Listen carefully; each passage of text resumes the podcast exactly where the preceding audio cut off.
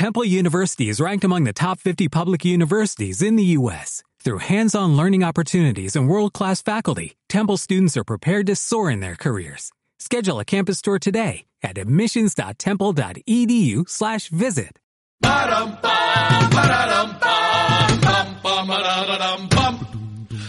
On the scroll, home world in a secret laboratory, they modified a chromosome, and so begins the story of a scroll whose nearly impossible chore is to battle and defeat the Fantastic Four. He's Super Scroll. Este contenido es un extracto de uno de nuestros directos en la plataforma de Twitch. Si quieres más vídeos y horas de contenido exclusivo, no olvides pasarte y seguirnos por nuestro canal.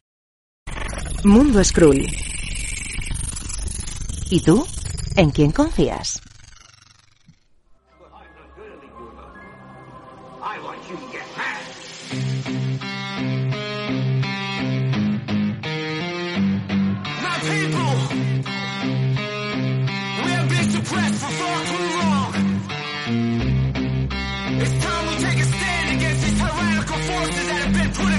And show them what the fuck we're made of and take a stand. All rise, it's the moment of truth. They turn the world into a battlefield, no hope for the truth. All the psychological damage is broken to youth. Now they got them taking pills just to cope with abuse and pull a profit. Shit is all toxic. People full of fear and governments full of tyrants. Want us all afraid so we can remain silent. All these politicians are the real fucking virus. They want us all divided.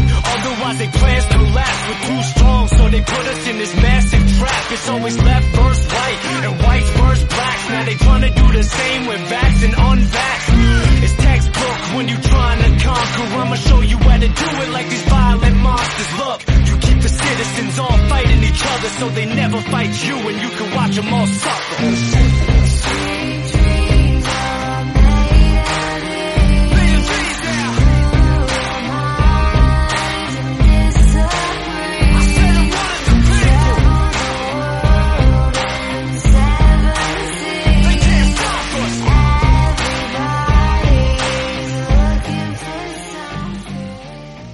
Pues hoy que vamos con directamente pues novedades, novedades de las que han salido eh, esta semana, la anterior y esta, y lecturillas que creemos que os pueden interesar o que necesitaríais a lo mejor eh, una opinión, ¿no? Para saber si compráis o no compráis, porque ante toda la avalancha de, de- de títulos que hay. Empezamos, sección de recomendaciones. Lo dicho, traemos eso, títulos de esta semana. Muchos de ellos son eh, títulos que son reediciones en distintos formatos. Ya veréis, pues, como tanto lo de Marvel como de DC, muchos son ya tomos recopilatorios o nuevos formatos. Y alguna otra novedad mm, que nos la teníamos ahí pendiente que en alguna presentación que estuvimos como la de Nieve de Tirso Cons o un- el libro de arte de Fernando Vicente también que ha publicado Norma Editorial en la tanda de novedades anterior que la tenía pendiente y alguna cosilla más que igual ya hemos comentado justo en un especial anterior porque son obras de Tom King pero bueno está bien recordarlas porque como salen de novedad y están ahí eh, en las estanterías, eh, pues vamos a comentarlos un poquito también y así os recordamos que tenemos un especial de Tom King también, ¿vale? Totalmente. Esta era tuya, creo, Bruni. Vamos a ver. El Pues Nadie. Nadie de, nadie de Jeff Lemire. Esto es un título que ya salió en su día de, de- de Planeta, de, Planeta. de Planeta de, de Agostini. Salió en su día porque era una obra que estaba bajo el sello de eh, Vértigo. Y aquí vamos a tener una, ah, vamos a tener una obra de Jeff Lemire como, como autor completo. Quizá cuando no le teníamos tan en el punto de mira como le llegamos a tener ahora. Pero si tú actualmente llegas a esta obra de las últimas, después de haber leído pues toda la gran carrera que hemos tenido en estos últimos años, te vas a dar cuenta que tiene exactamente los mismos elementos y conserva todo ese todo ese mensaje que siempre nos quiere dar Lemay, toda esa atmósfera depresiva, de soledad, de introspección, pero aquí nos va a jugar eh, con un personaje que ya se ha convertido eh, en gran eh, cultura popular, ¿no? Como puede ser la historia del, del hombre invisible, y es que aquí mm, nos va a hacer una especie de, no es una adaptación, sino que es una especie de tributo en la que juega con ese, con ese elemento, ¿no? Con ese elemento de, del hombre invisible, pero de una manera eh, muy Lemay en la que nos va a llevar a, a- a un thriller psicológico en el cual no vamos a, no vamos a saber en ningún momento si estamos ante una paranoia o al realmente un caso sobrenatural de, ins- de invisibilidad. No es una de las obras más largas de él, pero sí es una obra que, pese a ser cortita, tiene un gran ritmo y que te va a mantener en todo momento con esa intriga. Y ya te digo, sobre todo es una obra de sensaciones y una obra que te deja ese pozo de nostalgia y ese pozo de, de tristeza en, en el interior. Muy recomendada para gente que le guste Jeff Lemire, porque es quizá una de sus primeras prácticas en cuanto a su estilo. Es una mezcla quizá un poco más de ficción, pero por otro lado nos está dando esos elementos tan costumbristas canadiense tristes que, que suele usar en sus obras. Sí, esta, si tuviese dinero me la hubiese pillado. Pero este me. Está complejo. Eh, sí, bueno, a ver, por comentar eso, el tema del precio, es verdad que ya ahora se nota este año la subida, ¿eh? también en Astiberri, porque este creo que es, o sea, lo han sacado en rústica, ¿vale? La edición de Planeta, si no recuerdo mal, era en cartoné, y que, si no me equivoco, Ah, también cartoné. era en tapa dura y la podéis conseguir también de Y saldos. creo que era chiquitica, creo que era jíbara, ¿eh? Era dentro de una colección, si no me equivoco, ¿no? De los que también estaba Peter Milligan, obra, había, había obras del, el- de Peter Milligan, no sé El si me Vertigo equivoco. Visions. Que puede ser, ¿no? Puede ser, de ese sello. No sé. Joder. Es que me suena un montón, porque yo la vi de saldo en su No, momento Me, suena que salió sola, ¿eh? Así. y igual me estoy confundiendo, pero, pero bueno. Y ahora la sacaba Stiberry en tapa blanda y creo que si no me equivoco son 18 euros de PVP. Así que, pues bueno, para quien no lo quiera buscar mucho y lo tenga querer tener disponible ya mismo, pues que sepa que lo ha sacado Astiberry en Navidad. Más cosillas de Jeff Lemire, que ya sabes que Astiberry saca todo lo de Jeff Lemire prácticamente. Eh, y en cuanto al dibujo y tal, no sé por qué me da un poquillo que aquí lo veo un poco más mm, Era más definido. pequeñita, ¿eh? Era de 24 con- por 18. Mm, era un poquillo más pequeño. Lo veo un poquillo más definido en el trazo, no sé, me da la sensación, ¿eh? igual me estoy equivocando, pero respecto a las últimas obras, porque claro, esta ya tiene unos cuantos años, lo veo un poco más definido a Lemire, como metiendo más elementos dentro de la propia viñeta y tal. Sí, o sea, al final su estilo también va evolucionando. O sea, no- Sí, sí, claro, claro. En los últimos se le veía un trazo más, no sé, más poco uniforme, por llamarlo de alguna Sí. manera. Aquí lo veo más, más fino, pero bueno. Pues nada, este nadie Sí, de... tiene esas caras reconocibles Lemire, pero Hombre, eso es sí. el trazo lo que cambia. Sí, eso sí. Pues nada, nadie de Jess Lemay, publicado por Astiberri en su formato de rústica en esta ocasión. ¿no? Ya lo, lo tenéis ahí de novedad. Y este es el que decía que teníamos un poco pendiente, que pues, pues tuvimos la suerte de, poder estar en la presentación que de Nieve, ¿vale? Que es un trabajo de encargo eh, de David Muñoz, de Tirso Cons, de Marcial Toledano y Javier Martín, al guion, al dibujo, al acabado y al color, básicamente, ¿no? Cada el equipo creativo de, de esta obra en concreta.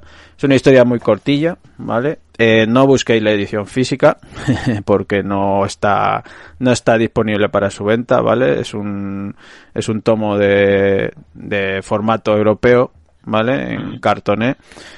Eh, lo dicho, no está a la venta, pero la podéis disfrutar y leer gratuita y lo dejaremos en la descripción del programa, que es un enlace directo a la página web de Alauda Ingeniería, que es la que, bueno, hace un poco de editor, ¿no? De esta obra en concreta. Sobre todo era, pues eso, para promocionar eh, el trabajo de la gente que trabaja eh, en este sector, ¿no? El tema de, caminos, el tema también, pues, de la gente que trabaja cuando hay nieve, ¿no? Y, bueno, propio nombre lo dice. Y nada, al principio un poco querían hacer incluso, no, los contaban en la presentación, ¿no? Que querían hacer un trabajo como promocional y un trabajo un poco didáctico en algún aspecto, ¿no? Sobre todo lo que conlleva, pues, el trabajo de gente que tiene que, que estar ahí eh, en las carreteras, eh, quitando la nieve, el tema de la sal, el tema de los accidentes y todo esto, ¿no?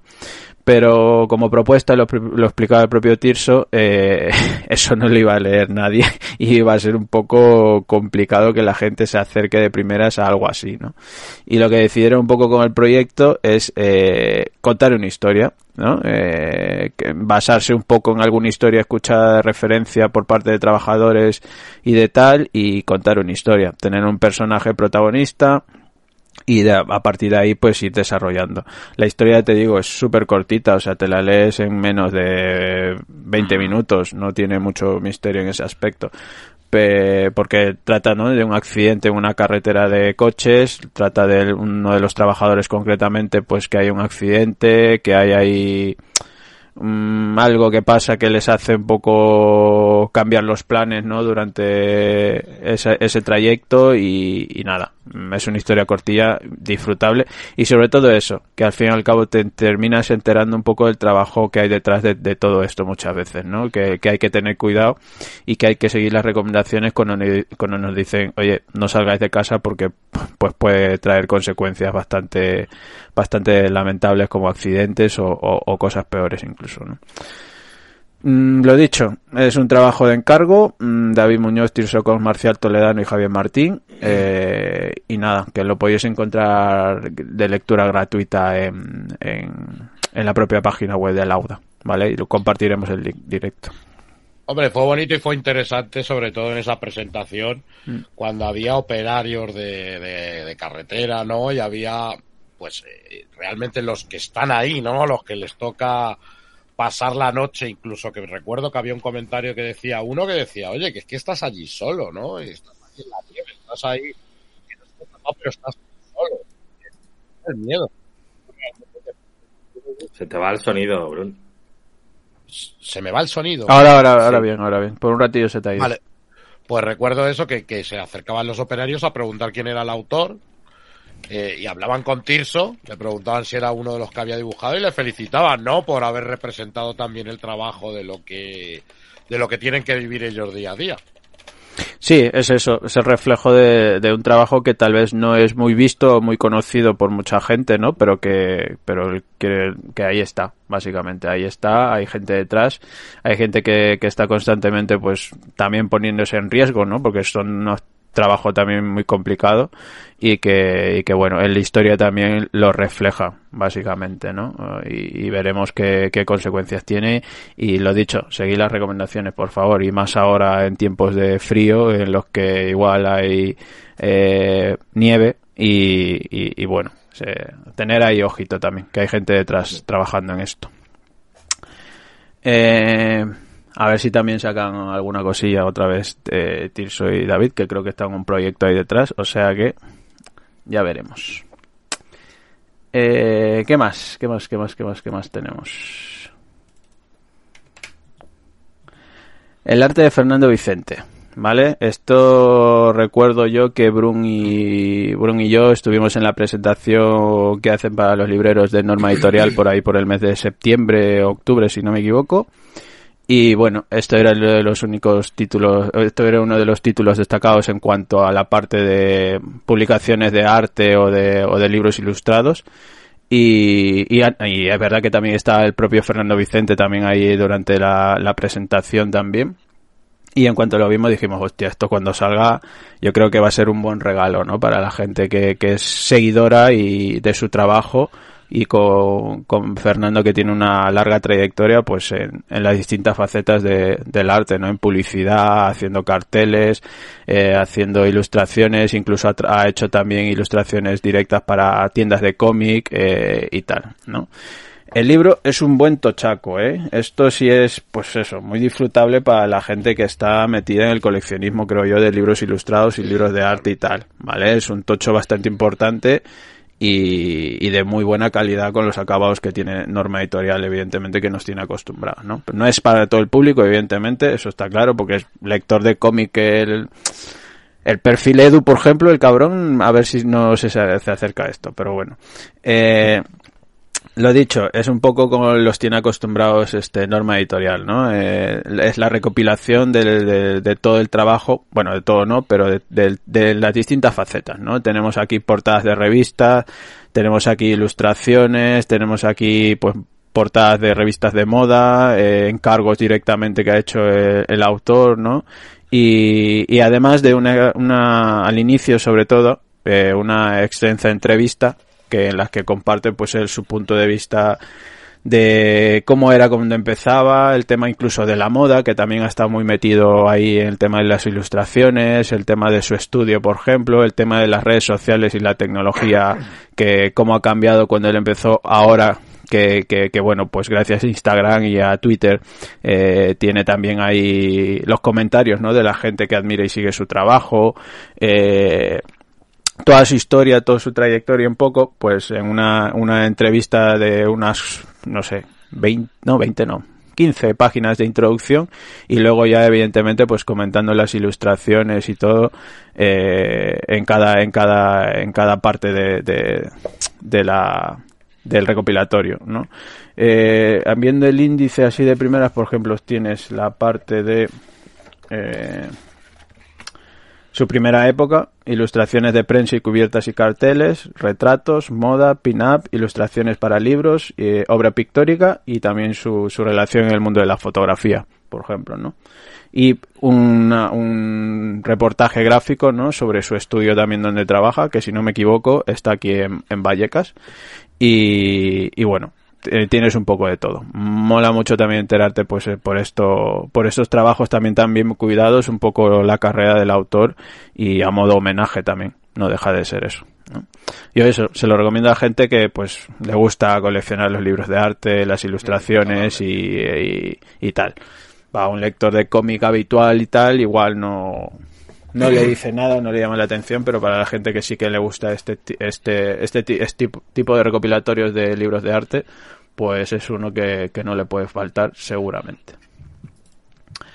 Eh, pues eso, el arte de Fernando de Vicente, eh, publicado por Nome Editorial, un tocho bastante importante y un buen regalo, eh. Ahí lo dejo. A ver qué más tenemos por aquí.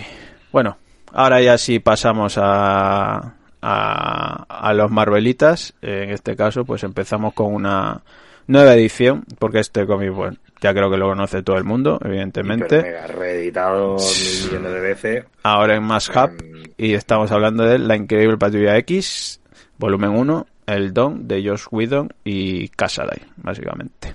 Ah, normal que esté en Mass Hub.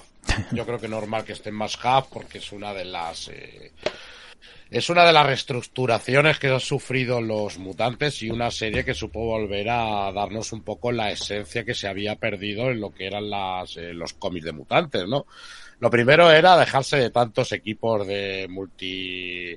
Eh, con overbooking, ¿no? Eh, multipoblados y centrarse simplemente en trabajar a los, eh, a los personajes eh, en, de una manera más minoritaria, ¿no? Aquí teníamos a la bestia, teníamos a Cíclope, teníamos a Wolverine, teníamos a Kitty Pryde, que además es que Frost, ¿no? con una incorporación de Kitty Pryde, y teníamos a Emma Frost, y con Emma Frost yo creo que realiza un trabajo encomiable y, y es que empieza, es el que empieza a ponerlo, si ya lo había hecho Morrison en su día, pues coge un poco el relevo y empieza a transformarlos también, empieza a transformar a Emma Frost en darle una personalidad que yo creo que nos ha enamorado a, a muchos y a recobrar un poquito la esencia y el alma que tenían los, que, tenían los mutantes en un principio. Aquí veíamos que sobre todo al principio contaba, bueno, contaba con John Casa, con John Cassaday, que ahí me, quizás es uno de los primeros problemas que tengo. A mí John Cassaday me gusta, pero en este cómic, como en tantos otros, es donde empieza a mostrarse un poquillo estático y a nivel de diseño, sobre todo de enemigos, a mí me falla un poquito. Mm. En ese extraterrestre que nos eh, que nos mete aquí, creo que es un diseño bastante simple, pero bueno, eso no deja de no deja de ser una gran obra y no deja de ser muy interesante y que como bien digo a los que nos gustaba la patrulla X más clásica, pues nos vuelve al dar un halo de esperanza, ¿no? De, de, de recuperar esas historias más de, del instituto de Charles Xavier realmente y dedicándose a lo que se dedicaba a la patrulla X de una manera un poco más eh, más más eh, secreta, ¿no? Más, por decirlo de alguna manera, más que tenía que ver con los mutantes y no englobarlos tanto en lo que es el universo de, de Marvel. Sí, de, de hecho esta serie, los eventos que pasan en aquella época los ignora bastante fuertemente. O sea que mm, que ahí también responde un poco a la pregunta que yo escucho mucho alrededor de este cómic, que, que es si es bueno para empezar a leer eh, Sí. Los Mutantes. Y yo creo que sí, yo creo que está Sí. bastante bien por, por lo que dice, ¿no? Es un poco eh, Back to Basics. Eh, después de, de Morrison, eh, te coge lo- los personajes así más clásicos de, de los X-Men y te da una historia bastante guapa. Eh, luego también aparecen por aquí personajes que están ahora muy eh, de actualidad, ¿no? Abigail Brand aparece por aquí por primera vez. The Sword, ¿no? Mundo Y Skrull. The Sword, todo este tema, pues aparece por aquí. ¿Y que, tú? bueno, que ¿En quién ahora lo, lo están usando mucho y lo van a usar también en el universo cinematográfico en, en nada. O sea que también nos sirve un poco de, toma de contacto antes de que lo llegue en la peli. Pero sí, a mí un cómic que, me gusta mucho y que siempre recomiendo y, eso, y, y sobre todo para empezar por aquí. Eh, me parece un muy buena, un muy buen punto de entrada. Sí, además que esto, este cómic lo he dicho, ya tiene ediciones que las has podido disfrutar. Estaba integrada en las deluxe, si no me equivoco también. Sí, de luz, ¿No? El 1, el 2. La el- de Luz, creo que en integral también. En integral también lo llegaron a sacar. Cuando salió la película, si no me equivoco, también. Como no sé si le quisieron ahí hacer como también un poco material promocional o una cosa así. Yo Me sé que cuando salió la película tiraron del de Morrison, una de las Mm. ocasiones. Sí, Pero de este no me acuerdo, pero no me extrañaría, ¿eh? Porque ya te digo que ha salido en, A mí me suena un poco por eso, por lo que se suele y en decir, Grapa, ¿no? en su día también salió Bueno, sí, en Grapa. en Grapa. O sea que- Pero Nada, esta es X- X-Men básico siglo XXI, básicamente. exacto, Mm. se capta perfectamente lo que es la patrulla X. Lo que son los Porque, sabe- sabe- ¿Sabéis por qué sobre todo me suena? Porque claro, en los de en los integrales eh, solían no venir numerados algunos y decían como bueno esto pertenece a una etapa más larga pero vamos a hacerlo solo de estos dos o algo así y esta no sé si eso Hombre, es que hubo, es que hubo después de estos Astonishing X-Men de Josh Whedon, Hmm. luego entraría Warren Ellis. Y cambia bastante, ¿eh? Cambia, cambia bastante y la serie baja en picado, ¿eh? No. No. era ya, no era exactamente lo mismo, era contar Sí. aventuras de los, eh, de los X-Men, pero ya no, no, no tenía el mismo espíritu que esta. Era una más. Mira, Aquí Matadragones también decía, esta patrulla X de Whedon es de las que recomiendo a gente que quiere empezar a picar de- eh, algo de los mutantes. Sí. Kit- Kitty Pryde y Emma Frost rebosan mucho carisma en esta serie. Quizás me flojea un poco lo no que está, eh, pero que está de, de mis series preferidas. Hmm. Bueno, es que aquí yo creo que es más Frost y Kitty Pryde. Kitty Pryde el hecho de volver, encontrarse las cosas cambiadas. Antes Kitty Pryde era una niña que no tenía ni voz ni voto. Hmm. Ahora se la ve que tiene la... Joder, se ha criado con los mejores, se ha criado con Wolverine, ha, ha- ha llevado en cierto modo las riendas de, de, de Excalibur. Ha conocido a mucha gente y ahora ya es una, una adulta. Y sobre todo en esos enfrentamientos verbales que tienen, ¿no? Ese pique eterno, que esa batalla de gallos que tiene con Emma Frost durante todo el cómic, mola, mola bastante. Porque hay que recordar eso, que el pique que tienen ellas dos ya nos venía de cuando Kitty era una niña y la quería reclutar en el, en el, en los infernales. Pues eh, lo tenemos en una nueva edición. Más Hub, eh, esta increíble Patrulla X, volumen 1 de Josh Whedon, John Casada y Laura Martin. Panini Comics. ¿Han dicho si van a sacar toda la, toda la serie? No. En el plan editorial yo solo he visto hasta el 2, que yo sí, recuerdo. bueno, pero vaya, si, si hay uno y dos, habrá un tres. A ver. Los integrales más de lo mismo, eran dos, eh, también te digo. Sí, sí. Igual lo cortan ahí, pero bueno. Sí, Estaremos, ahí eran pendientes. 20 y pico números, no me acuerdo cuánto eran, 24 creo. Estaremos pendientes. Otro Marvel más Hub también. Vengadores Oscuros, La Reunión, Brian Michael Bendis y Mike Dodato Jr. Pues nada, esto pilla un poco en medio de, de la etapa de Bendis, ¿no? Que mm, ah, tiene muchos detractores, pero a mí yo lo siento, me encanta. Y igual. Y, y aquí, pues, se pone muy interesante la cosa, ¿no? Porque, bueno, los Vengadores están eh, fugitivos, ¿no? ¿No? pueden ejercer eh, legalmente al menos. ¿Y qué pasa? Bueno, pues que Norman Osborn, que era el que manejaba el cotarro en aquel momento, dice, bueno, pues me monto mis propios Vengadores y, y, y aquí hago lo que me sale de la polla. ¿Y a quién coge de Vengadores? Pues bueno, a villanos que tienen poderes similares a, a los Vengadores, ¿no? Eh, tienen a Venom como Spider-Man, a Bullseye como Hawkeye, eh, a, a Daken como lo vendo, a Ares haciendo un poco sustituto de Thor, al propio Norman Osborn que se pone la armadura esta de Arion Patriot. Eh, una Y especie además, de... y además es que es listo porque dice, necesito, necesito tener la presencia que tenía Tony Stark con Iron Man, no, pero también necesitamos un símbolo de América como el Capitán América y Sí. está blanco y en Y- botella. Y luego teníamos a Piedra Lunar haciendo sustituto de, de Miss Marvel, Sentry, que es un personaje central en esta etapa y que a mí me, me mola mucho aquí cómo lo usan, y al, al Marvel Boy, este no me acuerdo cómo se llama ahora mismo, se me, se me pira siempre, tío. ¿Cómo Eh, se llama Marvel el Boy. chavalito? Marvel Boy. Eh, Vale, pues Genis Bell es, que realmente. Porque ah, vale, es como- eso. Porque es, de- es Genis Bell, ¿no? Porque creo que es de, es de otra dimensión. Eso es. Y nada, pues a partir de aquí, pues vemos su- sus corrupciones, sus tejemanejes y su movida de, de supervillanos enmascarados.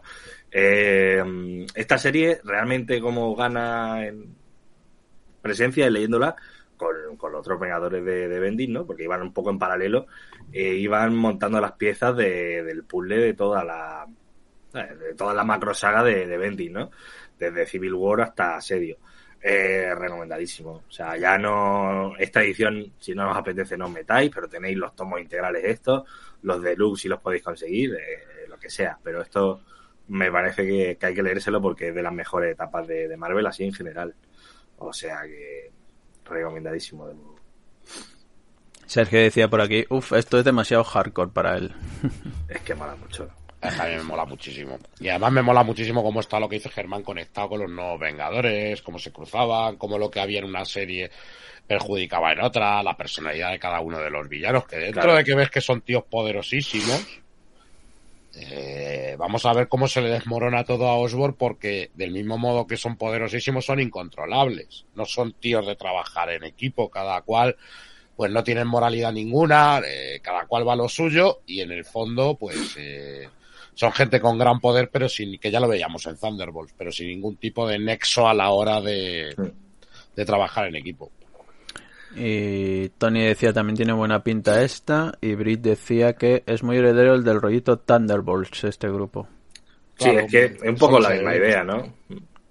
Y luego Trotsky aquí pone una pregunta interesante. Bueno, igual no es el momento, pero ¿por qué Bendy está tan denostado?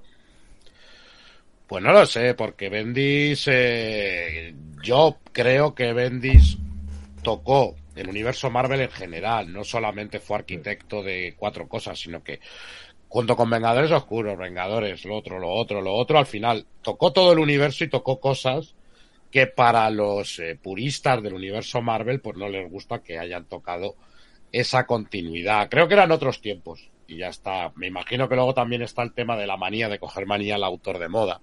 Mm. Creo que de eso también hay mucho. Que cuando empezó Bendis nos cambió el ritmo de los cómics. Entonces tú te comprabas una grapa y realmente las disfrutabas cuando las leías de seguido, cuando las leías de, de- del tirón. Eso también hizo que mucha gente pues odiara un poco a Bendis.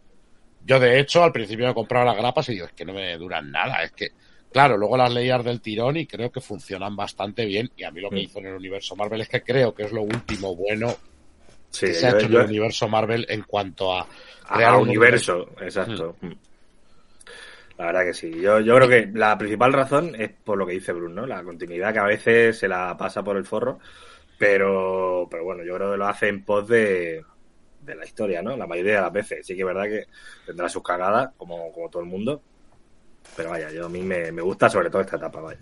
Y la respuesta a lo de los Thunderbolts es que estos son los Thunderbolts. O sea, quiero Mm. decir, la muchos de ellos eh, son de los Thunderbolts. Hay que, mm, hay que ver cuando sube al poder Norman Osborn, que crea estos Vengadores, pues cogiendo a Bullseye, cogiendo a Venom, eh, cogiendo a Piedra Lunar, cogiendo a todos esos Thunderbolts que él tenía, luego tiene que sustituirlos, ¿no? Y crea otro equipo de Thunderbolts que también a mí me molaba, ¿eh?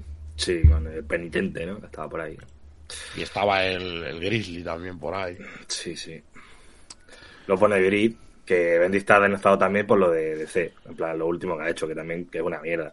Porque esperábamos que Sí. yo creo que lo que nos pasó y lo que le pasó al lector de cómics es que, uy, Bendis en DC va a hacer lo mismo, va a hacer una cohesión, va a hacer unos arcos sesudos que hagan que Superman eh, conecte con Batman, tal. Pero no, no, no lo ha hecho, no lo ha hecho. Mm. Lo ha hecho y yo creo que eso también, pues, eh, era más lo que nos esperábamos nosotros que su culpa. eh. Es verdad, pero bueno. Pues nada, para los que, como decía Germán, si no lo llegaron a hacer en Deluxe o no quieren hacer los omnibuses, pues que sepáis que está disponible en esta edición más Hub, Los Vengadores Oscuros, el volumen 1, Reunión. Brian Michael Bendis y Mike Deodato Jr., pues publicado por Panini. Otra colección nueva, para quien se quiera apuntar. ¿Qué más? Creo que nos queda un más, un más Hub. Sí, Pues nada, otro clasicazo impresionante, ¿no? En- Esto es eh, directamente un doctorado en Vengadores. Sí. Eh, Carlos Pacheco, eh, siempre Vengadores. Yo creo que una de las historias más clásicas de los propios Vengadores. Es un repasazo a toda la historia, ¿no? a todos sus villanos, a todos sus personajes que han pasado por ahí. Y quién mejor que dos pedazos de friki como Carlos Busiek y, Carlos Pacheco, que se lo saben todos, los cabrones. Y, y nada, aquí tenemos pues eso, una historia de viaje en el tiempo, realidades alternativas, con Khan de por medio, ¿no? Ahora que va a estar tan, tan en boga de todo el mundo, y que yo recomiendo mucho. He visto varios comentarios de gente que se ha acercado eh, a esta obra por primera vez ahora y no le ha gustado tanto, pero sí que puede ser por, por lo que he comentado, ¿no? Que demasiado a lo mejor continuista, claro, que continuista con todo lo que hay de Vengadores y si no has leído mucho Marvel, pues no te, no te enteras de, de la misa a la mitad o, o simplemente te, te da igual lo que pasa. ¿no? Y de Pero hecho es que esta edición le falta una cosa que tenía la edición anterior, por ejemplo, de Planeta, de Forum, ¿no? Que era ese índice atrás en el que te venía viñeta por viñeta, página por página, de qué venía. Mm. Si tú tenías alguna duda, ibas a ese índice y más o menos te decía la época, te decía el cómic exactamente que tenías que mirar de los Vengadores. Es un ejercicio realmente de historia, de, Sí, sí. de los Vengadores metido. ¿Qué ocurre? Complicada, no vamos a mentir. Más que complicada, liosa. Porque tenemos por Kang, tenemos a Immortus, tenemos lo que dice Germán, siempre tenemos viajes en el tiempo, dimensiones, etc, etc. Y eso pues siempre hace un lío, ¿no? Pero prácticamente es un equipo de Vengadores en los que cada uno de los miembros ha sido cogido de una parte distinta de la de la continuidad. Pues, por ejemplo, aquí tenemos a ese chaqueta amarilla en el momento en el que estaba un poco de desequilibrado, cuando se le iba y todo la, se le iba la mano también con la con la avispa, que era un tío más descarado, un poco más asqueroso, un poco más eh, más chulo. Eh, y vamos a ver ciertos cambios de personalidad porque están cogidos cada uno de ese de ese momento en concreto. Mm. Es una joyita, es una joyita, ¿eh? es una Sí. joyita. bueno, esto estaba programado de antes de, de- de la muerte de Pacheco, pero luego se ha tomado como un poco de homenaje y es como, no sé, yo, si, si es como homenaje a Pacheco, o sea, como una edición más guapa, ¿no? Más Jave. Claro. Pero eso bueno, sí. yo, yo imagino que esto lo reeditarán. Eh, Sí, no, porque ya mismo te digo que está pendiente de reimpresión otra vez, ¿eh? Ha salido de Claro, novedad, claro. pero ya no se puede pedir en distribuidor, o sea que... Ah, y con los extras que te digo, que creo que Claro, por eso, es que, es que ese tipo de cosas molan. Pues algún bocetillo de, de Pacheco, cosas así que, que molan. No es que los más hub están para lo que están. Sí, pero es un poco el ejemplo de. Marvels, ¿no? Es un poco el ejemplo de Marvels. Sí. Está Marvels que no te explica nada y luego está Marvels con ese anexo en el que te explican un poco de qué va derivado todo, de qué portadas han cogido, de qué número en concreto hablan del universo Marvel. Esto es un poquito lo mismo, pero solamente que de la familia de los Vengadores. Sí. Aquí David nos pone una pregunta referida a los Vengadores Oscuros.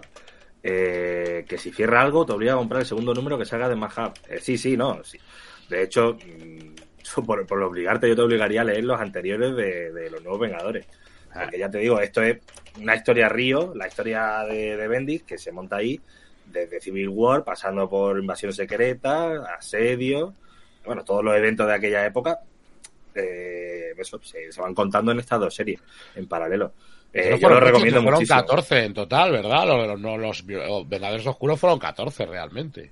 No me acuerdo de, de números de tomo porque no, no lo tengo, pero, pero vaya, que sí que son bastantes números. Eh, yo me metería, pero sí que tienes que tener en cuenta que, que eso, que, que te tienes que meter. O sea, que son, es una serie larga. O sea, que para picotear, no sé yo. Pero aún así es 100% recomendable.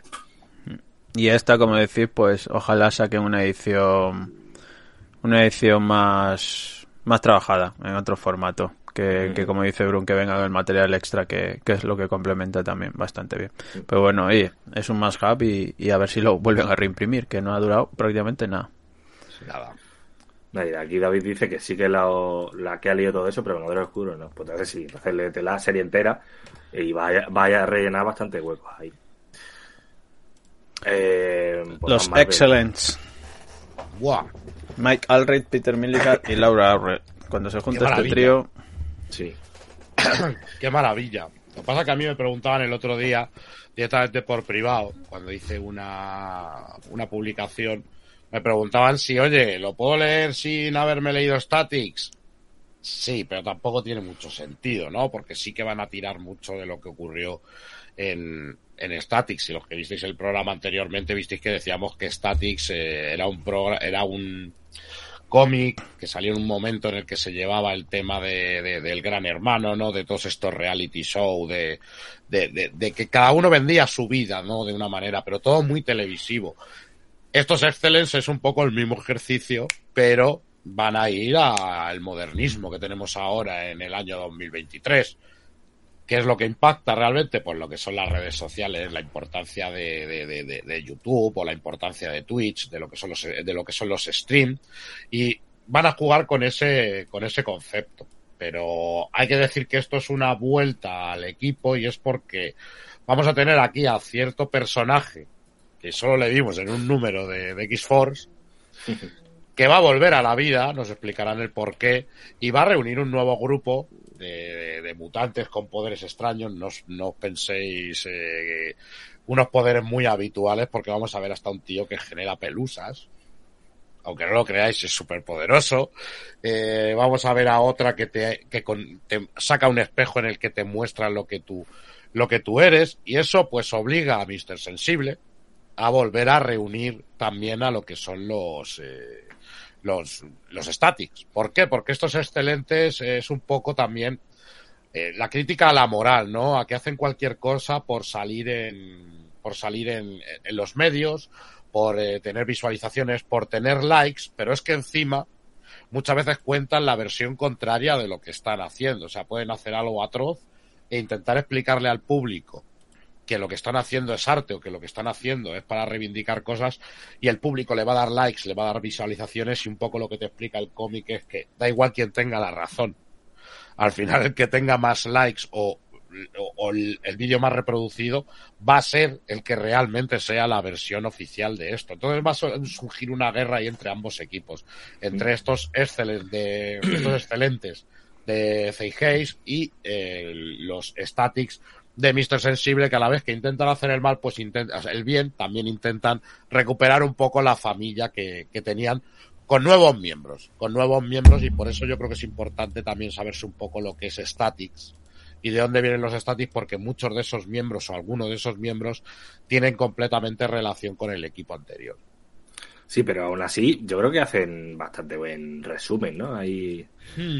Yo, yo creo que, que, si te apetece picotear por ver lo que te puede encontrar en Static, ¿no? Porque es un tomo, bueno, son dos tomos más gordos que, que nada, yo creo que sí que te, te vale. Eh, teniendo en cuenta eso, que, que igual lo ves un poco caótico, sobre todo al principio, porque no sabes muy bien quién es quién, pero el, el mensaje, ¿no? La historia, yo creo que, te, que la entiendes perfectamente.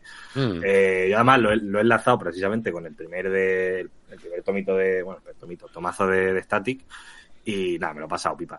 Además me llevé la alegría de que han anunciado ya una, una segunda miniserie que se llama The Excellent, sin, eh, en singular, así que vamos a tener más de estos personajes y nada, muy contento de, de, de que sigan por este camino. O sea, que guay.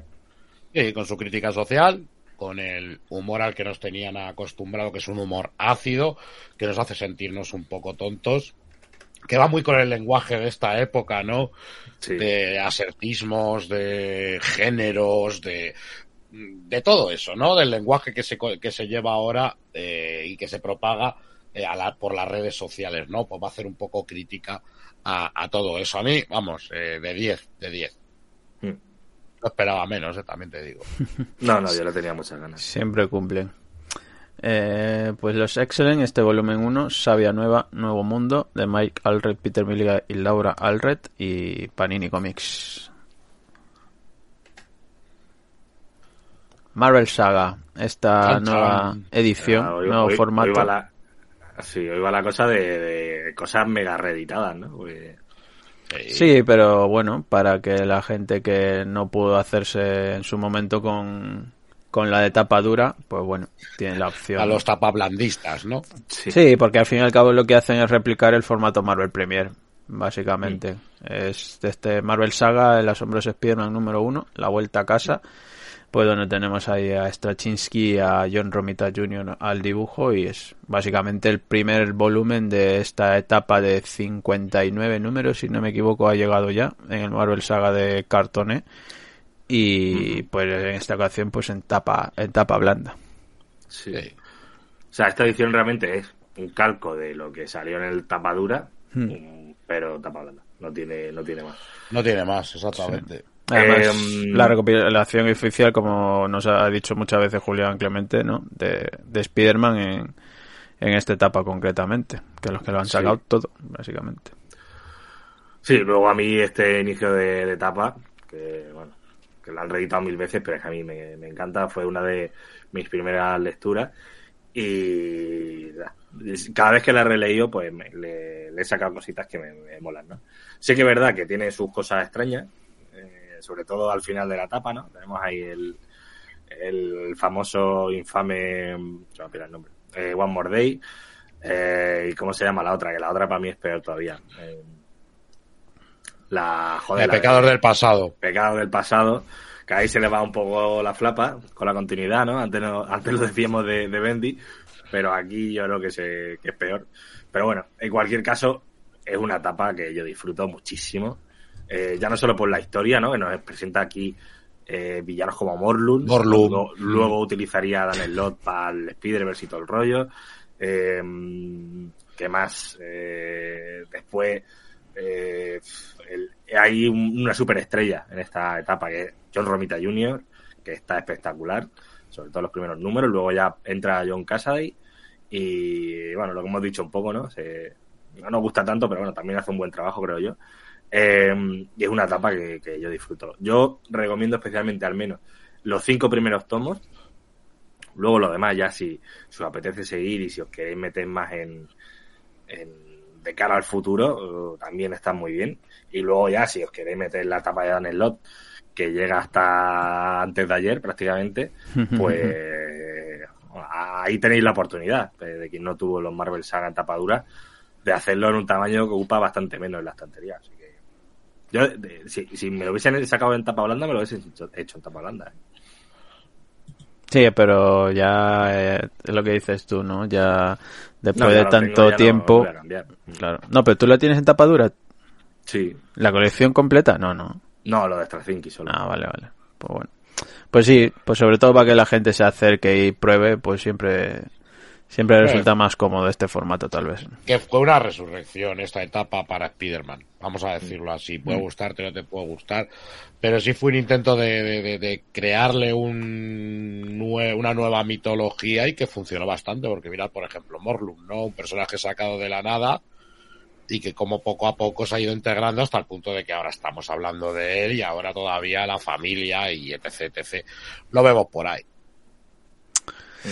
Pues nada, poco que comentar también de esta. Llevará mucho tiempo seguramente hasta que se recopile todo, porque el Marvel Saga de Spider-Man en cartón estuvo hasta hace nada prácticamente, ese número 59, si no me equivoco. Y pues bueno, vuelta, vuelta a empezar, que sería el título de esta colección. Sí, la de Sergio. Sí, sí, mi tío se murió de leer Pecados del pasado. Eh, normal. Me le pasó a muchos, ¿eh? Sí, pero es que si- siempre se le echa la, la pega a One More Day, pero yo creo que Pecado del Pasado es peor, ¿eh? Sí, Pero y tiene bueno. una explicación mucho más chunga, ¿eh? Sí, sí, no, es que es muy turbio esa cosa, ¿eh? Y luego pone Tony Martín, lo del Lode estará disponible en el Marvel Saga de tapa dura, supongo. Eh, a ver, sí, supongo que, que irán reeditando algunos en concreto y conforme vaya actualizándose el formato, en plan, eh, bueno, los que vayan tocando eh, cronológicamente, pero, pero no sé yo eh, si meterte en el tapadura desde el número uno ahora mismo es buena idea, ¿eh? El único, bueno, el único no, hay dos colecciones del Marvel Saga que, que ya llevan mucho tiempo y que se están reeditando y cada X tiempo suelen aparecer otra vez los números. Es el de Spider-Man y el de los 4F de Kidman. Los de lo que sacó de Puño de Hierro, de Aja y de Fraction, lo que sacó de Sí, de. Viuda Negra, nada, lo que sacó de no Viuda Negra, no, perdón, lo de Jessica Jones. Jessica Jones. Nada, lo que sacó de Daredevil, nada, también descartado. O sea, hace mucho que están agotados muchos números en la colección del saga de Daredevil.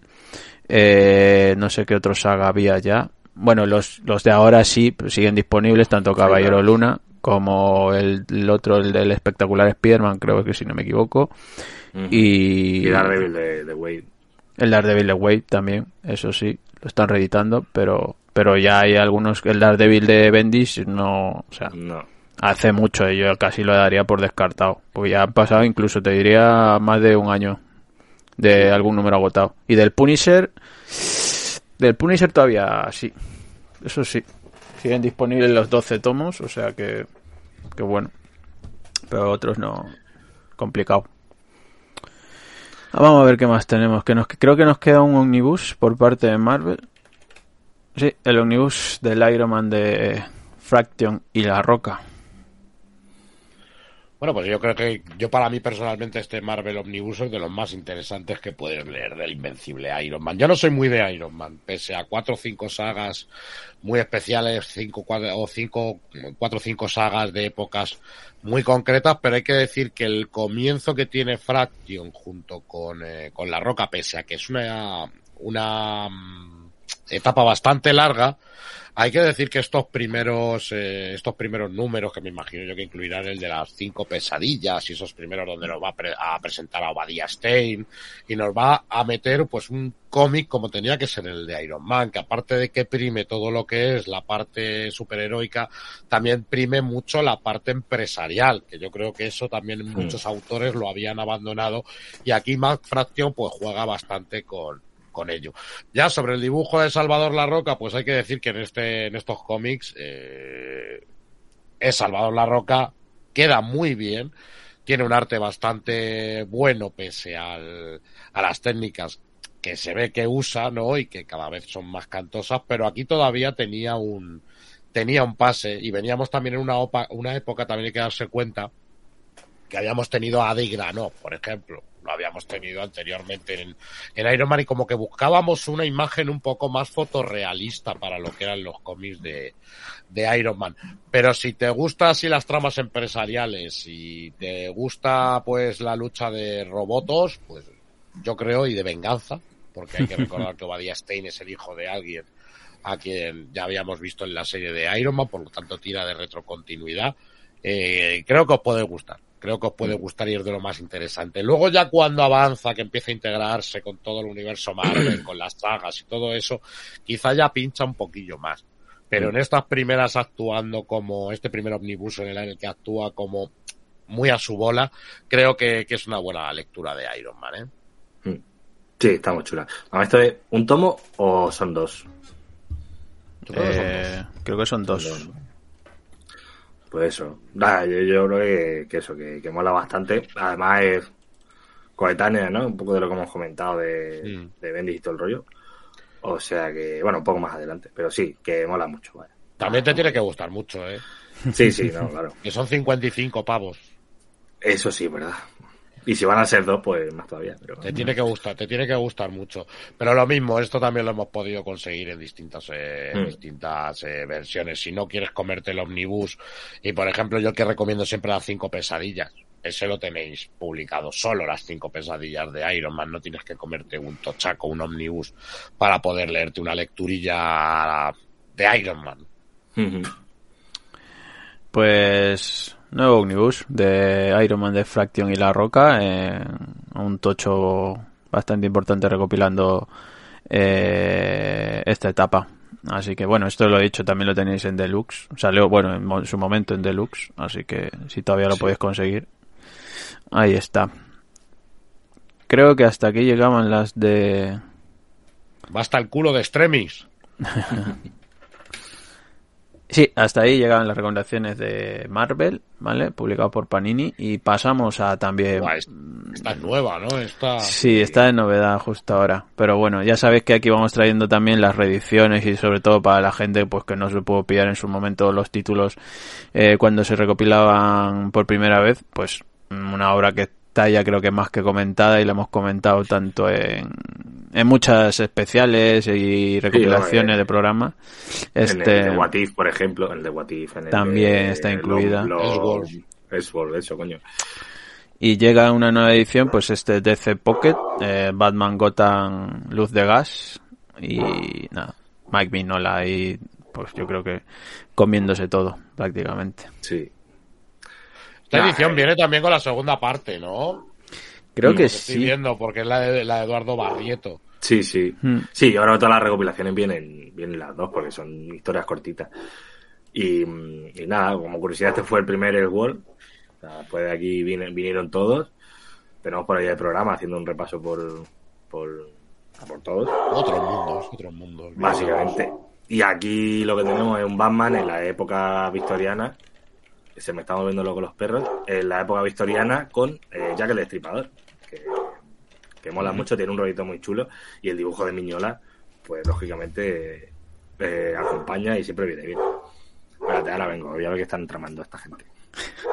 Se les revolucionan los perros. Y yo lo que digo que es verdad que, oye, que el dibujo de Mignola es muy guay, ¿vale? Pero la gente nos olvidamos del dibujo de la segunda parte. Lo que pasa es que la segunda parte es menos eficiente, tiene menos ese toque de misterio o ese toque tan mórbido de Jack el Destripador, porque tiene más que ver con el tema de la industrialización de Londres. Hmm. Pero en esa segunda parte que dibujaba Eduardo Barrieto, si tienes el tomo de, de este Gotham, eh, Luz de Gas en blanco y negro, que venía en la saga completa en, en blanco y negro, el dibujo de Barrieto en blanco y negro es una auténtica pero maravilla, ¿eh? que quizá el color no le hace tan buena no le hace tan buen acompañamiento, pero ya os digo que en blanco y negro es, es una absoluta maravilla también y digno de nombrarse, ¿eh? Pero bueno, lo he dicho, esta obra yo creo que ya la conoce prácticamente todo el mundo, pero bueno, para los que entren igual de nuevas, pues que quieran acercarse a descubrir también un poco de Mignola, eh, lo tienen en un tomito de la línea Pocket que cuesta, ya sabéis, 9,95 cada tomito.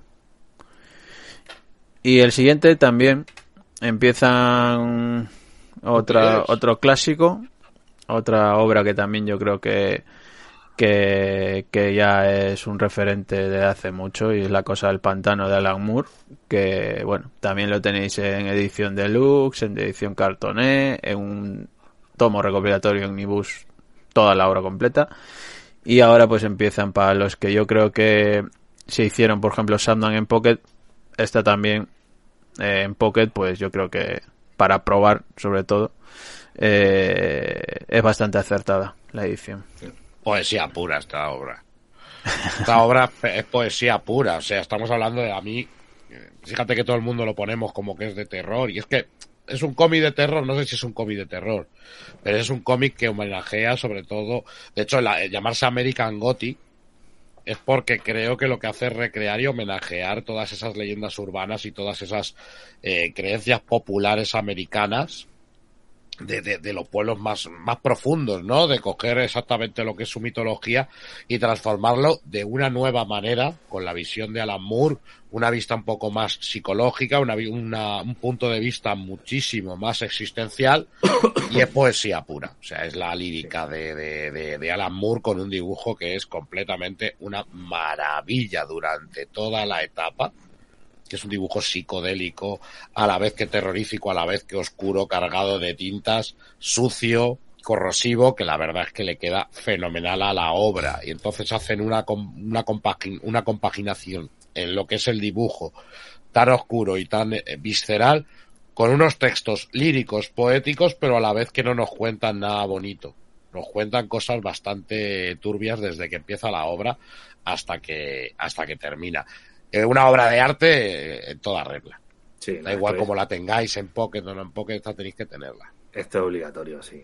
O sea, ya no solo por, por la serie en sí, que es la polla, ¿no? Sino por lo que significa también para la historia del cómic. Aunque luego de, de pie al sello Vértigo, a Constantina aparece por aquí, eh, Neil Gaiman vio esto y escribió Sandman por su culpa, etcétera, etcétera. Esto hay que leerlo. Sí, esto es un clásico ya en, en la historia del cómic. Y bueno, Sí. llevando el título, el nombre de Alan Moore, está claro que malo no es. Eh, aunque a algunos les cueste entrar, siempre sabemos que bueno. mm, Pero porque huele a fango. No, pero a ver, se entiende. Es que muchas veces Es que el personaje es feo. ¿no? Yo creo que, Claro. que de primera no sabes qué encontrarte. Claro, de- no. Y el dibujo es inquietante. O sea, Claro, los caretos O es... sea, a un lector de cómics que esté empezando le das esto, a menos ahora con toda la información que pueda tener previamente, pero sin haber leído cómics como tal, le puede chocar mucho. O sea, no era como antes que igual pues no tenías tanta información de redes sociales o posibilidad de investigar eh, ni siquiera al autor y que te llegue de primera los descubres y igual es un golpe de dices, hostia, esto como me mola, ¿no? Mm, tal. Sí, pero hoy en día con todo lo que hay ya, igual dices que si el dibujo, que si el color, que si la narrativa, que tal, puede ser incluso agobiante, ¿no? Por las formas y todas las composiciones de página. Los que lo Pero- leímos en nuestra época, acostumbrados a un cómic de, de DC de esa época, estabas ante algo adulto. Claro. Estabas ante algo adulto, te estaban tratando como un adulto y te estaban contando cosas que tú te preguntabas, uy, que no me pillen esto mis padres porque no es para mi edad. De ahí que luego se metiera en vértigo. Sí. está claro, está claro. Pero bueno, oye, que pues lo dicho, replican la edición en cartoné que sacaron los seis tomos y esta pues más de lo mismo. Van a ser seis tomitos de Pocket y por 9.95 cada uno pues lo puedes tener una obra ya clásica del, del cómic y de Alan Moore sobre todo. Ahora no hay excusa ya. No, ahora no. Otro clásico, otro título que fue bastante comentado en su momento por cómo fue publicado, cómo se anunció que se iba a recopilar primeramente antes de llegar a las librerías. Ya sabéis que esto fue el caso crowdfunding, el caso polémica que 2022. que- Fue el caso 2022. el 2022 sí, eh, pero bueno. Esto también cuando eso anunció hay que decir que ECC rápidamente en el propio comunicado de crowdfunding eh, advirtieron que iba a tener una edición por crowdfunding y una edición que iba a llegar a todas las librerías y que bueno, incluso el crowdfunding eran dos tomos más un extra, en total tres y en este van a ser pues cuatro volúmenes, o sea, para el que constará la etapa de Denis O'Neill eh, de, de Question, ¿vale? Y eh, pues ya ha llegado, ya está aquí, tomo uno de Question, el Zen y Violencia, eh, recopilado en un tomo cartoné y nada, material clásico de Ceita que pues bueno, igual a muchos les cuesta entrar, muchos reclamaban y siguen reclamando material clásico de DC, no recuerdo si lo comentábamos ayer en la cena de eso, ¿no? Que el material clásico de DC posiblemente pues mucha gente lo pide pero luego Sí, cuando pero luego- lo encuentras disponible eh, no tiene todo el apoyo entre comillas eh, que se espera ¿no? en cuanto a nivel de ventas y ya no nos metemos en precios ni calidad de obra o sea calidad de edición de obra sino que, que bueno eh, es diferente ¿no? y siempre suele caer en las comparaciones ¿no? con, con la otra editorial que publica Marvel y cómo publica el material clásico de Marvel en esos Marvel Limited Edition, básicamente, ¿no? Creo yo, al menos. sí, no, pero, a ver, en parte normal, ¿no? Eh, eh, España es Marvelita, por, por historia de publicación, simplemente. Hmm. Habrá quien, quien la haya leído más DC por lo que sea, pero eh, históricamente se ha publicado mucho mejor y más eh, Marvel. Y DC, pues bueno, no cala tanto en la gente. Y poco a poco, aunque sea en crowdfunding, pues tenemos estas cositas. A mí esta serie, eh, lo he dicho, yo tengo el crowdfunding, no me lo leí entero, porque voy bastante lento, porque es un buen, bueno, son dos, dos, dos buenos tronchos. Y me tengo que leer otras cosas mientras, pero me lo voy leyendo despacito y la verdad es que lo estoy disfrutando mucho. Tiene este toque eh, súper árido, noir, eh, que la verdad que, que, que mola mucho, ¿no? Se nota que cierto personaje que, que creó el Barbas eh, está sacado de aquí, ¿no? Hmm, Rochard. to- totalmente. Material clásico. No, no sé si quieres tú a- Básicamente. decir algo, Bruni. Po- poquillo más, es que justo además ayer estuvimos hablando de estuvimos hablando de ello. Sí. Como dice Germán, no es un cómic para comérselo entre pecho y, y- y espalda, y yo creo que debe sobre todo su fama a que era un rara avis dentro de lo que era lo que nos estaba ofreciendo DC en ese, en ese momento. Era todo un homenaje al noir, pero que al mismo tiempo, oye, adaptaba todo ese toquecillo superheroico que tenían, que tenían ellos. Hmm. Es que poco, poco más puedo decir porque yo creo que hemos hablado mil. Sí, Sí. Yo desde aquí recomiendo un programa que estuvimos George Michael y yo en, eh, con los amigos de TDT, de TDT. Sí. con nuestros queridos José y eh, Fernando. Mundo bananeros. Y estuvimos ahí, estuvimos hablando ¿En quién largo y tendido sobre lo que es toda la, toda la etapa del, toda la etapa del personaje, incluso las etapas, las etapas posteriores, pero la guerra que se montó. volaban, volaban los billetes de 50 cual cartas de bullseye, ¿sabes? Por, por la atmósfera, ¿sabes? Toma, toma. Ps, ps. Pero sí, a ver, más allá de polémicas y tal, pues bueno, ya, que sepáis que ya lo tenéis disponible, ¿vale? Y que podéis hacer la compra a vuestro librero eh, habitual y, y que por favor ya sabéis que, que esto va a seguir. Mm, ECC, el material clásico, pues muy probablemente la línea que haya decidido para editoriales será la del crowdfunding. Mm, Ya está ahí los, los titanes. Guarda, guárdatelo. ¿El qué? No se va a acordar nadie de tus palabras cuando anuncien el próximo crowdfunding. Y va a volver a ver la, la polémica que hubo desde, desde el cuarto mundo. Ya, eso sí, eso es verdad. Bueno, como todos los años, la misma polémica, los crowdfunding, los precios, y que si jíbaro o no jíbaro, pero, pero bueno. En fin, que sepáis que lo tenéis Este año- disponible. Este año porque lo taparon un poco los camellos, ¿no? Pero Este año vi mucha polémica, ¿eh? Bueno, si, y sí, si este no, año ha sido grande. y si no ya se inventarán, ya te lo digo yo. Sí. Eh, pero bueno, Question, eh, el primer volumen de cuatro, ¿vale? De Denis O'Neill, eh, pues recopilado por ECC. eh, Ya publicado en, para todas las librerías. Eh, Warren Scrooge, muchas gracias por suscribirte, siete mesesicos. Y recordad a los que veis esto luego en YouTube o lo o escucháis en Evox, pues que, que podéis suscribir, ¿eh? En el canal de Twitch, eh, por la cuenta si tenéis Amazon Prime, pues os podéis suscribir gratis. Eso que además compráis gratuito y entráis en el sorteo. Eso es, todos los meses realizamos sorteos, así que, que bueno, ahí lo tenéis. Polemic Wars, sí, bueno, como siempre. Eh, eso da visitas, ya lo sabes, Álvaro, al roba, perdón. Muy buenas, centro de nueva suscripción, mando un saludo y me tengo que ir otra vez. Os ven diferido. Muchas gracias, Warren. Un Muchas saludo. gracias, Warren. A ver, ¿qué más tenemos? Creo que el siguiente es un- Skrull. Sí, sí. Creo que el siguiente tomo lo comentamos y aquí hacemos referencia al programa y a la especial que hicimos eh, de Tom King hace nada, hace una semana justo. Y es nada más y nada menos que este Strange Adventures de Tom King, Mick Gerard y Evans Shanner. eh, que bueno, pues ya está disponible en tomo. Ya después de publica- su publicación en Grapo, pues ya llega recopilado y es un tomo bastante importante. Y aquí ya esto es recomendación de librero.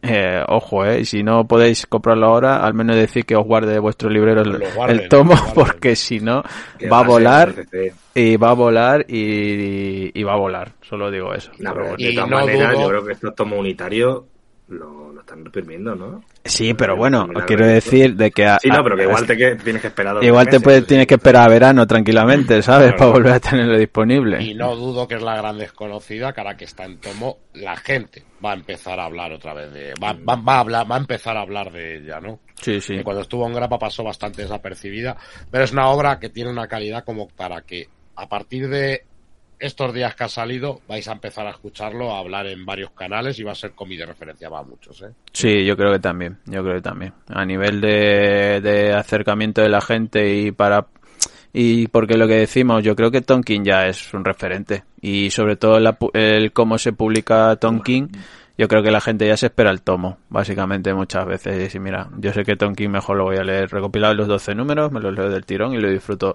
de otra manera diferente. Y sobre todo lo que comentamos en especial, así si queréis a modo resumen, pues es un personaje eh, clásico que igual todo el mundo no conoce de etapas anteriores, pero que oye, esto también es una, una, una entrada para nueva y sobre todo que eso, ¿no? Que Tonkin hace un buen trabajo de recopilación del personaje para conocerlo, sobre todo de primeros. Además, con dos artistas como Mick Gerard y, y Shanner, que bueno, ahí se ve en ese juego que hacen. El modo presente y pasado de- del personaje. Poco más que comentar, ¿no? De esto, porque ya lo tenemos en... Dice, dice Brit que también no contamos que muchas obras de Tonkin ya tienen ese mantra de me espero al tomo. Yo soy de Hombre, a esos, ver, sí. sí. yo igual, pero es que Yo ya claro, si llamo una como- miniserie... Tomo King, le llamo yo, el rey del tomo, le llamo. Sí, a ver, hay algunas que, que sí es verdad que por cómo está pensado, en- hasta los propios autores te lo dicen mejores en grapa, pero que a nivel de ventas y a nivel de ya, pues la gente se espera directamente al tomo recopilatorio porque sabe que, que lo va a incluso disfrutar más, al menos bajo su punto de vista, ¿no? Aunque esté pensado como número a número y tal, pero, pero bueno, eso ya es el lector el que tiene que, que elegir, básicamente. Pero bueno, oye, al menos que esté recopilado y que bueno, que, que, que mola, que mola que esté también un tomito. Es un poco un tocho importante, ¿eh? Son como 380 páginas. eh, Sí, no sí. es de esos pequeñajos. Esto va para Pocket doble, seguro. Sí, como el serie de Babilonia. Sí. Que por cierto, el otro día, por ejemplo, escuché un, no, el curro, eh, ¿por qué habían sacado los pockets de serie de Babilonia en 10 tomos y podrían ser en uno?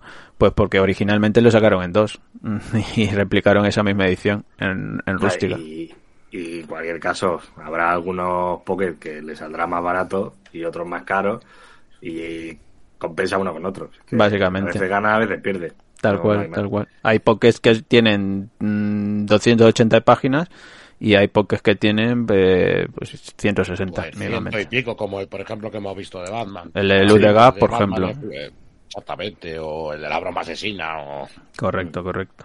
Ahí hay que librar. Y por suerte de momento mantienen todos el mismo precio. Este es otro también que estuvo dentro del, del especial de Tonkin, que es Batman Un mal día del acertijo, eh, y que está aquí pues con Mick Gerard también a- al dibujo y que, y que nada, mm, una historia corta, uno de estos one shot que está trayendo ECC, que por cierto, eh, creo, y esto es una de las cosas que a ver si le pregunto cuando vengan los editores, eh, tapa blanda, lo que antes ya grabamos la grapa pija, eh, no sé si han descartado el publicar esta, porque esto, vamos, 100% era un cartoné y eran igual 12,95 o 14,95 que lo solían hacer con obras como el Joker cuando salió los tres Jokers o cuando ha salido cosillas del sello Black Label que son one shot y tal que lo suelen recopilar en tapadura. Ahora es un tomito Claro. de tapa blanda. Claro, Sí, pero ese, ese movimiento es que cuando sacaban un Black Label, Hmm. en Estados Unidos era tapa blanda. Sí. Era aquí donde lo transformaban en tapa dura. Claro, todo, todo, Porque todo. Ya, ya cuando anunciaron en el plan este editorial que sacaron, lo del Superman de, de, de Russell con Michael Red, han sacado directamente el tomo. Entonces yo Mm. por ahí entiendo también que, que abandonan la, la tapa dura esta de la grapa. Sí, a ver, veremos si continúan los otros también en el mismo formato, que yo creo que sí, pero bueno, de todas formas, cuando pasen por aquí le preguntaremos sobre ese cambio de, de edición en el formato, básicamente. Y yo, yo me imagino que sacarán en tapa blanda y luego te sacarán un recopilatorio. Un recopilatorio. Seguro. Mm. que es lo más lógico creo yo porque es lo que decía Brun lo de Black Label por ejemplo cuando empezó que el primero que llegó que fue el Batman condenado luego el Superman de Romita La y Miller. Claro todo eso en realidad en Estados Unidos todo. en cartoné aquí pero en Estados Unidos era en tapa blanda. Y tenías Sí. hombre el tomo recopilatorio entiendo que sí que sí que sea un tomo de tapa dura no o como Wonder Woman Sí, o el de tal de Warren Johnson o bueno o las distintas no el Harleen también no sé. Pero esto, en un tomito así, de 64 páginas, Sí, de por ejemplo, maneras, esta tan, tampoco sé si lo metería en el mismo saco, ¿no? Porque la otra de Black Label son tres números hmm, y estas son ocho, ¿no? Si no me equivoco. Entonces no sé si cuenta para la propia DC incluso como eh, el mismo tipo de, de historia. No sé cómo...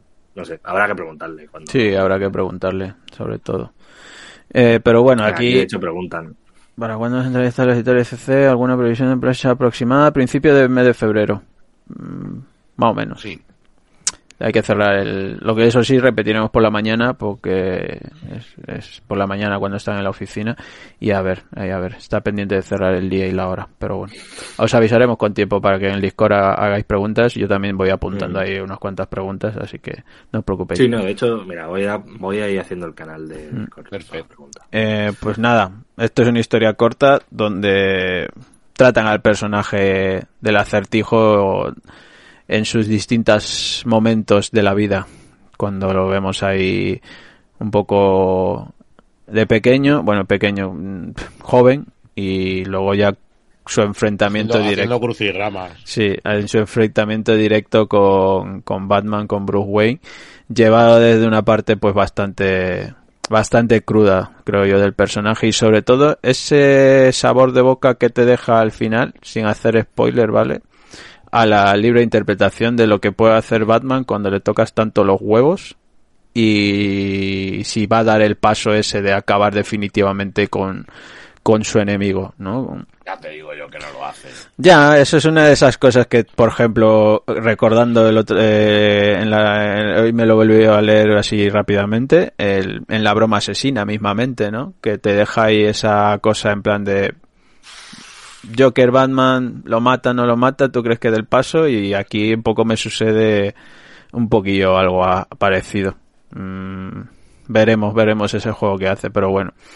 Eh, no vamos a comparar evidentemente a la Moore con Tom King, ya lo dijimos en el especial de Tom King, pero yo creo que se nota que es muy fan de, de Alan Moore y que tiene ciertas referencias grabadas en la memoria como lector que hace que juegue, juegue con esos elementos eh, en este tipo de, de especiales o de one shot, ¿no? Donde puede tal vez tratar al personaje de una forma diferente al que lo trataría dentro de una serie regular, básicamente.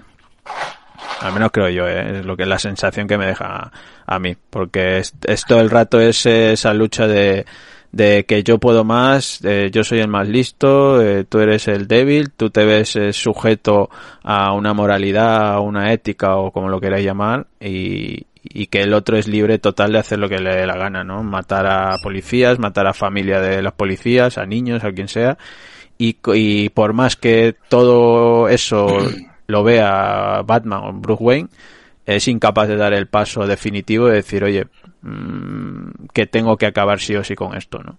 Pues ese también ese punto de locura también que te pueda tener el personaje de Batman, ¿no? Que siendo consciente de todo lo que, todo lo mal y todo el daño que hacen a mucha gente, los villanos a los que se enfrenta, eh, nunca llega a terminar del todo con ellos. Pero bueno, eso también es un poquito el juego de, de, de estas historias, creo yo. Pues ya, ya creo el, el hilo de, de Discord para lo Mm. de, bueno, para cuando venga lo de CC. O sea, ponérmelo dentro del hilo para que no se me pierdan las preguntas, para tenerlas todas localizadas. Mm. Y ya está, lo que se vaya ocurriendo los ponéis, no pongáis tampoco muy, muy troles, que soy unos cabrones a veces. Y, y nada. Comparte el, el link del Discord, por favor. Sí, lo por pongo el- por aquí. por el- por- Eh, Sergio dice, Alan Moore, el Tom King del siglo eh, 20. Sí, Claro, como se dice en rap, le faltan muchas barras todavía. sí, sí. Todavía creo que le queda mucho y para asomarse al nivel de Alan Moore, ¿eh? Todavía le queda mucho. Pero bueno, oye, va, va por buen camino y igual no es que llegue al nivel de Alan Moore, pero un buen guionista con buenas ideas y buenos conceptos creo que nos, que nos deja en su obra, creo yo. No, no hay que compararle, pero bueno. Pues nada, esto lo he dicho, un tomito en, en tapa blanda, ¿vale? Y 9 eurillos, 64 páginas, que lo podéis encontrar disponible. Uf, qué ganas le tenía esto. Concretamente por una historia, no, no os voy a engañar. Eh, ¿Cuántos años eh, has esperado para esto? ya ves, o sea, eh, o sea, en el transcurso de, de este, de, de estar dentro del mundillo comiquero, ¿vale? He conocido a mucha gente que me decía, no, no, yo te consigo la grapa, no te preocupes, yo te, yo te la doy tal, la ECC esa que costaba 4,95, no me acuerdo qué era tal. Y nunca lo he conseguido, ¿vale? Estuve a punto de pillarme el tomo 3 de Flashpoint simplemente por, de la edición XP, solo por tener esa historia concreta y ya, ya cuando me enteré que iba a anunciar, o sea, que iba a publicar el CC la edición deluxe donde íbamos a poder encontrar esta esta historia, dije, mira, me espero y, y ya está. Es que la intenté buscar incluso en edición americana, solo la grapa y tal, y imposible, imposible encontrarla. Y ahora, pues bueno, Mm, Y ahora, pues bueno, tenemos este Batman, Ciudad Rota y otras historias, que en ese otras historias es donde está la que a mí personalmente mm, más me gusta. Este tomo de Brian Asarello, Eduardo Riso, que básicamente es un poco replicar el tomo que salió en su momento de grandes autores, de Batman y de Riso y Asarello, y que, pues bueno, este es un formato deluxe. ¿no? Básicamente estas dos historias, Ciudad Rota y la de, que también recopilan aquí, la de Flashpoint Batman, El Caballero de la Venganza, que es donde vemos ese intercambio de papeles, ese intercambio de roles, entre, bueno, nos plantea esa parte tal vez en la que nos cambian la historia. ¿no? no el que mueren por así decirlo bueno, por así decirlo no que no muere es este la familia Wayne o sea los padres sino el pequeño Bruce no y ahí es donde pues bueno cambian los papeles vemos quién se convierte en Batman vemos quién se convierte en Joker y vemos pues todo lo que eso conlleva eh, y que se adentra un poco en la parte tal vez más más oscura de, de ambos y los traumas que le deja pues la muerte de, ese pequeño Bruce Wayne ¿no? Eh, con el arte de, Eduardo Riso que me parece que está aquí brutalísimo y, y nada, yo por mi parte poca más, poca más que decir porque que lo, lo he disfrutado mucho. Tenía muchas ganas de, de tener esta historia otra vez disponible y sobre todo poder releerla cuando, cuando quisiera, básicamente. Nah, este tomito mola mucho. No sé yo si me lo pillaría en deluxe, porque un poco un sobrecoste ahí, pero las historias desde luego que están dentro sí que sí que molan mucho. Mira, Y es lo único que me echaría para- atrás. ¿eh? para ir grandes autores y ya. Mm. ya. Y de hecho, a mí de esta historia del Caballero de la Venganza, guay. Luego la otra quizá me sobra un poco. Ya, La parte eso. de los ninjas en moto me sobra bastante. Sí. No, la de ciudad rota, básicamente. Sí, Porque yo también. Era como, mira, que yo quiero los- la de Flashpoint. Es que el otro, pues bueno, vale. Azarelo y Riso, guay. Pero que la de El Caballero de la Venganza es la que más me llama la atención. En cuanto al formato, es lo que ha dicho Germán. A mí personalmente no soy muy fan de las ediciones deluxe porque el- las- el- la sobrecubierta esta que viene no me agrada mucho, la verdad. Yo creo que incluso lo voy a dejar así, tal cual, para los que estáis viendo ahí el, el vídeo. O sea, un cartón y tal, aunque no se lea el Con título ni nada. Sí, y, y ya está, pero, pero bueno, oye, si es la única forma de conseguirla en un tomito ahora mismo, salvo el XP3 de Flashpoint, pues mira, se, me hago con ella y ya está. Tampoco voy a ponerme tan, tan, tan quisquilloso en ese aspecto, pero bueno. Y vamos con la última, si no me equivoco, que es más otro tomo recopilatorio para los amantes de la tortuga ninja, ¿vale? El regreso de la tortuga oscura, ¿eh? Sí, sí, sí, el, 100%. el Dark Knight eh, Tortuguismo. eh, pues salió en grapa. eh, estábamos esperando, creo, todos, el, que todos los que seguimos la serie o nos gusta al menos algo de las tortugas ninja. Eh, este, Tortugas Ninja, el último Ronin, ¿vale? Aquí no hay engaño ninguno. O sea, el, desde el título ya te está diciendo que solo queda uno, básicamente. Y bueno, pues aquí tenemos un poco una mezcla, ¿no? Entre los creadores y los autores de las tortugas ninja clásica y con gente pues que también se ha sumado a este título. Yo creo que homenaje, básicamente, de, de los personajes. Porque ya sabéis que CC está recopilando y ya casi terminando, por ejemplo, las tortugas ninja clásicas que van a ser siete volúmenes, queda el volumen 7. Eh, las tortugas ninjas de modernas, por así decirlo, de IW están ya por el número pf, 15, creo, o 16, ya no me acuerdo, y todavía le queda. Y luego tenéis también las tortugas eh, de la línea Kodomo, que son las tortugas ninjas, pues para los más peques de la casa también. O sea que tenemos tortugas ninjas para todos los públicos. Y esta era una, un poco la diferente, ¿no? La, la, la especial que iban a sacar de cinco numerillos y que bueno, ahora lo tenéis en un tomo recopilatorio. Pues donde te plantea eso. Hay una de las tortugas que queda viva. Hay otras tres tortugas que, pues bueno, no están ya con, con él, al menos pres- presencialmente, más allá de igual en pensamientos, frases o recuerdos o flashback. Y, y muy muy referencial a esa que- a ese título que ha mencionado un poco Brun, ¿no? Ese ese regreso del Caballero muy, Oscuro. Muy, muy, muy referencial. Ya, ya, Es un ya. es un homenaje, vamos, Sí, sí, 100%. Sí, es Tanto un en, en estética como el propio dibujo, la historia, así un poco también. sí, es como un poco el, el último baile, ¿no? En plan de te dicen, "Oye, solo queda uno" y y es un poco hacer justicia o cobrar venganza, como lo queráis llamar, desde la, de la óptica que cada uno quiere elegir. ¿no? Porque veremos a personajes clásicos, veremos a personajes o villanos pues más actuales del personaje que se tiene que enfrentar a un grupo eh, esta última tortuga que queda y evidentemente pues uno de los a ver mm, ganchos por así decirlo es saber cuál de ellos es el que queda no de, porque es que queda uno vale quién es el que queda y quién es el que va a luchar y se va a enfrentar y va a tener que resolver eh, lo que te plantea la historia va a ser una de las tortugas que bueno eh, no recuerdo si incluso ya en la propia grapa número uno al final te revelan quién es el que queda si no me equivoco pero Sí, en la, en el- la final del 1 ya El- el final del jugó uno. un poco, a Mm. mi gusto, ¿eh? Sí. sí sí eso sí pero bueno Es donde a mí me tenía enganchada la obra de, uy, ¿quién es? Crees que es uno, pero luego Sí. te das cuenta que es... Y te lo revelan en la primera en la primera grapa y te quedas un poco como, bueno, ya Sí. el misteriazo ya me lo has, te lo has me cargado lo has resuelto. Sí. Mm. Pero bueno, luego por suerte no se alarga demasiado. Lo dicho, son cin- cinco grapillas, una historia corta y, eh, entretenida. Pa, como también he visto, por ejemplo, el merchandising que va a salir de esto, que es brutal, o sea, es brutal y da juego a mucho de, eso sobre todo. Pero bueno. Nada, yo por mi parte nada más que comentar de esto. de estas tortugas ninjas, el último Ronin, pues ya yo creo que mucha gente está esperando el tomito, al menos la gente que sigue las tortugas ninjas. Así que ahí lo tenéis de los creadores clásicos que están por aquí también y alguno más que se suma al equipo creativo de esta obra.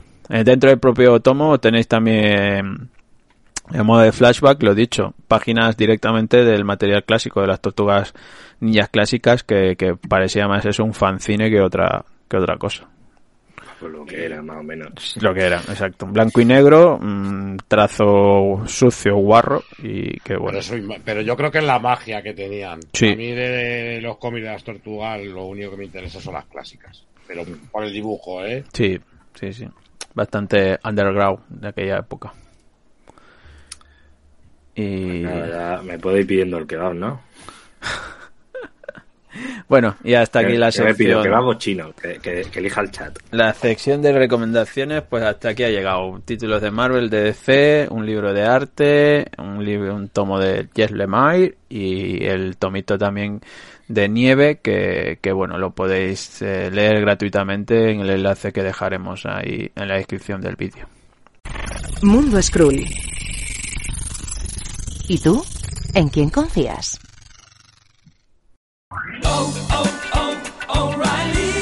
¿Necesitas ayuda? En O'Reilly Auto Parts te ayudamos. ¿Necesitas algún consejo? Te aconsejamos. Nuestros profesionales en autopartes están siempre disponibles para ayudarte a encontrar lo que necesites. Excelente servicio al cliente es solo una de las ventajas que ofrece O'Reilly Auto Parts. Los profesionales en autopartes.